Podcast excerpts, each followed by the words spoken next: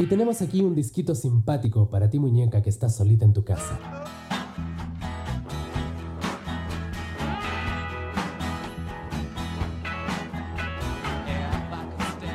Muy bien, 10 para las 10 de la mañana y estamos con los Rolling Stones de fondo. Nos vamos a meter con el tema que nos prometió Leo Acevedo. Antes quiero saludar a la queridísima Flora Alcorta que ya está en línea con nosotros. Flora, ¿cómo va todo? Hola chicos, buen día. Acá estoy. Como siempre tengo algún percance, pero llego. Muy bien, ahí estamos. Vino, vamos a meternos directamente con la columna de Leo Acevedo, hablando de estas canciones de los Stones que aparecieron, estaban encanutadas ahí, guardadas y de repente salieron a la luz, Leo. Así es, son 50 canciones inéditas de los Rolling Stones que abarcan desde los 60, desde la primera época de la banda, hasta la actualidad. Eso por lo menos es lo que dice el diario británico The Sun, que fue el que publicó la noticia. Solamente eh, se, conoció, digamos, se dio a conocer la noticia de que hay 50 canciones inéditas a punto de salir bajo el título de Fully Finished Studio Outtakes, así un título bien, bien preciso, digamos. Este, son eh, outtakes de estudio este, completamente terminados. Y se dio a conocer una sola de esas 50 canciones, que es lo que escuchamos de Cortina. Escuchemos un ratito porque tiene una particularidad esta versión de It's Only Rock and Roll. A ver.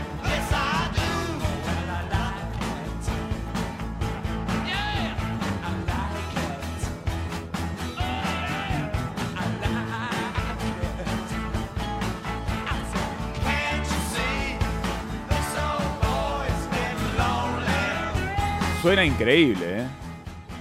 Suena perfecto porque está grabado en un estudio. Esto es una zapada entre los Rolling Stones y algunos miembros de los Faces.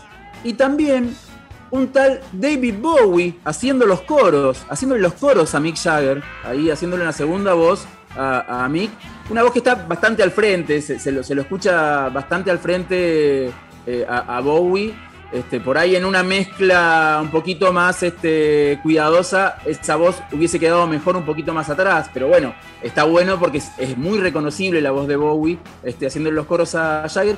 Y decíamos que la zapada eh, incluía algunos miembros de los Faces. ¿Y quién, quién tocaba en los Faces antes de formar parte de los Rolling Stones? Ron Wood. Así que esto es una, una grabación de Ron Wood previa a su ingreso a los Rolling Stones. Esto es del año 1973. Él ingresa a los Stones en el 75, cuando Mick Taylor finalmente se va de la banda. Este, así que hay un, Ron Wood ahí, serruchito en mano, este, haciéndose un lugarcito, codeándolo a Mick Taylor.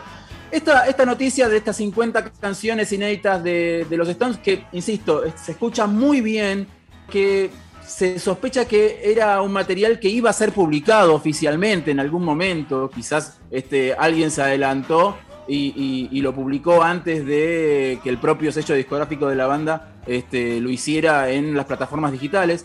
Esto me hizo acordar a algunas grabaciones encontradas que este, fueron piratas eh, en un primer momento y después se institucionalizaron, digamos, la, discográfica las publicó como, como este, formando parte de la discografía oficial de algunos artistas.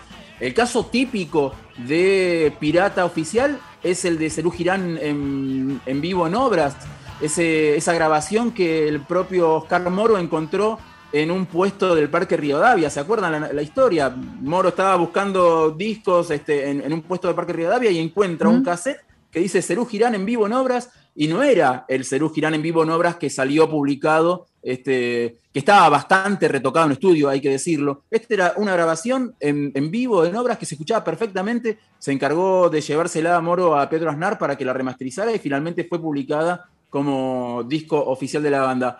Pero uno de los discos también oficiales, piratas, piratas oficiales que causaron mucho revuelo allá en los comienzos de la década del 90, es este disco que escuchamos ahora.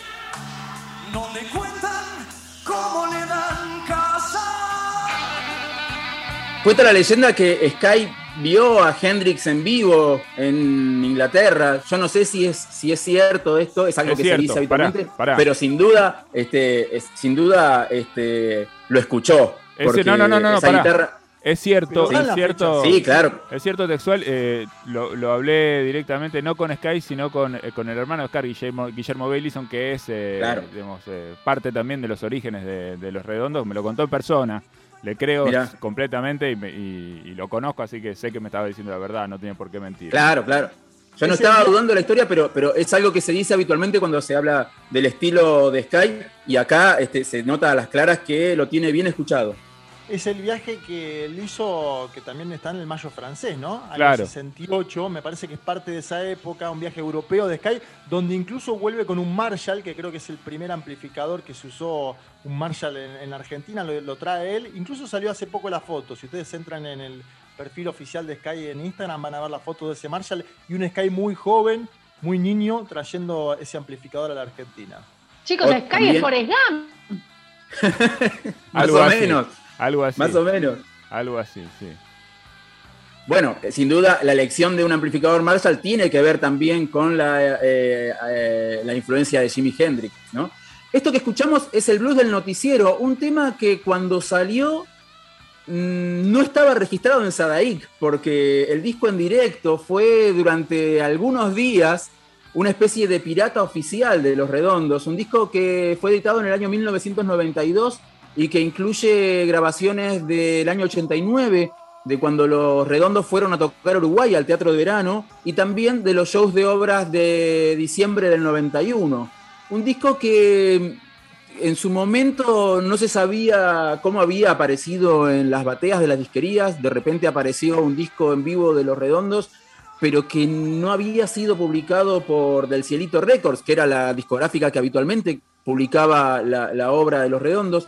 Entonces empezaron a tejer algunas historias al respecto de que era en realidad un pirata oficial, un pirata eh, publicado por la propia banda, pero evitando este, eh, eh, publicarlo a través de Del Cerito para este, ahorrarse al- algún porcentaje que le correspondería al, sello discográfico. Y además incluía esta canción como inédita, el blues del noticiero solo está incluido en este disco. Y claro, al tratarse de un disco pirata y no estar registrado en Capif, en ADI, en Sadaik, este, eh, uno, digamos, si era medio pillo y, mala persona, podía ir corriendo a Sadaik a, a registrar el blues noticiero a su nombre porque no era, no era un, registro oficial. Obviamente nadie iba a ir a Sadaik a registrar el blues noticiero porque todo el mundo sabía que se trataba de un tema que los redondos tocaban desde hacía mucho tiempo. Y a mí me gustaba, yo, eh, en esa época escuchaba a, Los Redondos a través de mi amigo El Gaza, Ernesto Gaza, fanático de Los Redondos, eh, ahora eh, viviendo en La Plata. Y para mí decía, viendo el noticiero, donde cuenta cómo le dan casas, pensando en que este, el noticiero contaba la historia de un reparto de viviendas este, a través de un plan social. Después, este, a través de, Spotify, porque este disco ya está publicado en el perfil de la banda en Spotify, me di cuenta que en realidad lo que decía era que le daban casa al tipo ese que moría escuchando el noticiero, que le daban casa, que lo cazaban, digamos. Así que bueno, este es uno de los eh, típicos piratas oficiales, discos que este, surgen como piratas sin mucha, sin mucha información al respecto y que después terminan siendo este, oficializados. De hecho, hay dos tapas, la tapa original, la primera tapa que, presentó eh, la primera edición del disco que llegó a las, disquerías, que era una tapa muy, muy pirata, en serio, era una foto del público de la banda así cubierto por una bandera y unas letras así medio mecanografiadas que decían Patricio Rey, su rendito ricota en directo. Y después, cuando finalmente eh, el disco es oficializado, ya la tapa es otra, también con la imagen del público, pero ya este, con, con un diseño un poquito más profesional. Por último, quería contarles la Teo, historia. te, hago una Sí. un breve, breve, breve. Sí, ¿Qué eh, qué pa- mi- eh, medio, Medio. Y, y nombre, por favor. Alfredo Sayat de página 12. No. Sí, em, Alfredo, ¿cómo estás? Te, te- te pregunto por algo, porque justamente es una banda que se termina separando, ¿no? Por la tenencia de videos artísticos por parte de Sky y Poli y la no tenencia de los mismos de parte de Carlos Solari. Y justo después se filtran esas filmaciones. Son la- eh, el video de Racing es el que, Claro. el, el que, el que genera esta, este conflicto, sí, Y sí. se, se filtra años después, ¿no? De la separación, una separación que es en el año 2001, pero qué paradójico porque ese pudo haber sido un material oficial de la banda que no fue y está subido a YouTube. Tiene buena calidad porque es sonido de consola, se ve bastante bien.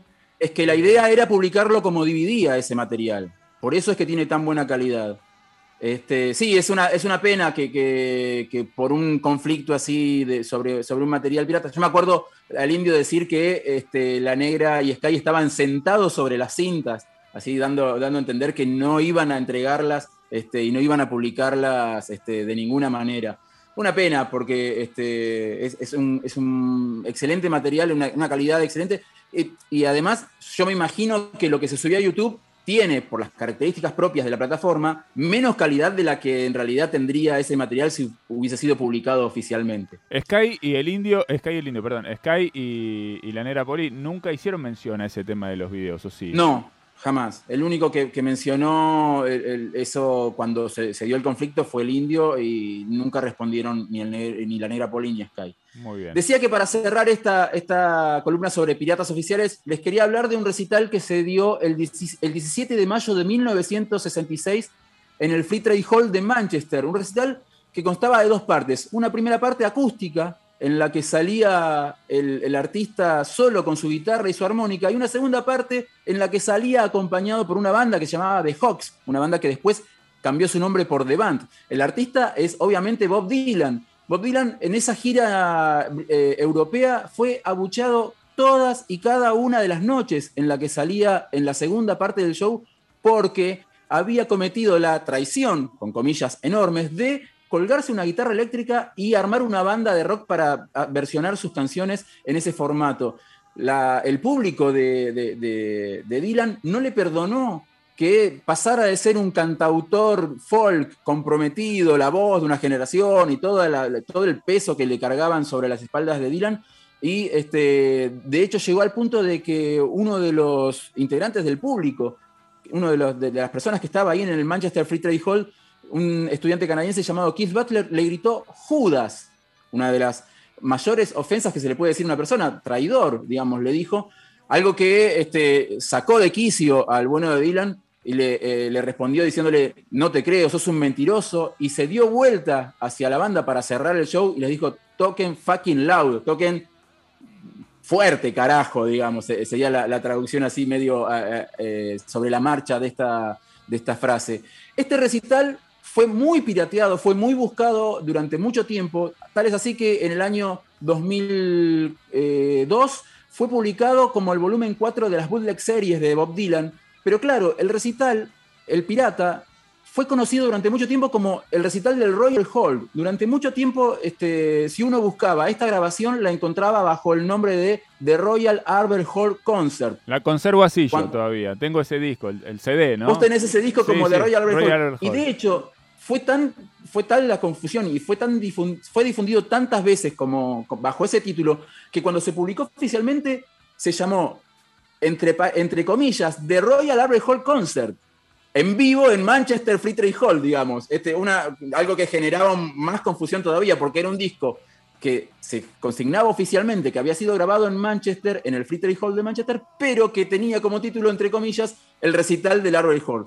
Si quieren, para cerrar esta columna de piratas este, oficiales, escuchemos en primer lugar a Keith Butler insultando a Bob Dylan, Bob Dylan respondiéndole y después tocando el cierre de ese recital que fue Like a Rolling Stone.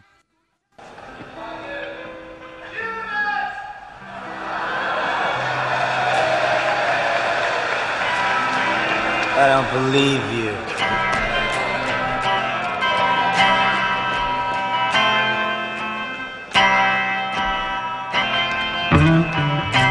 You're a liar.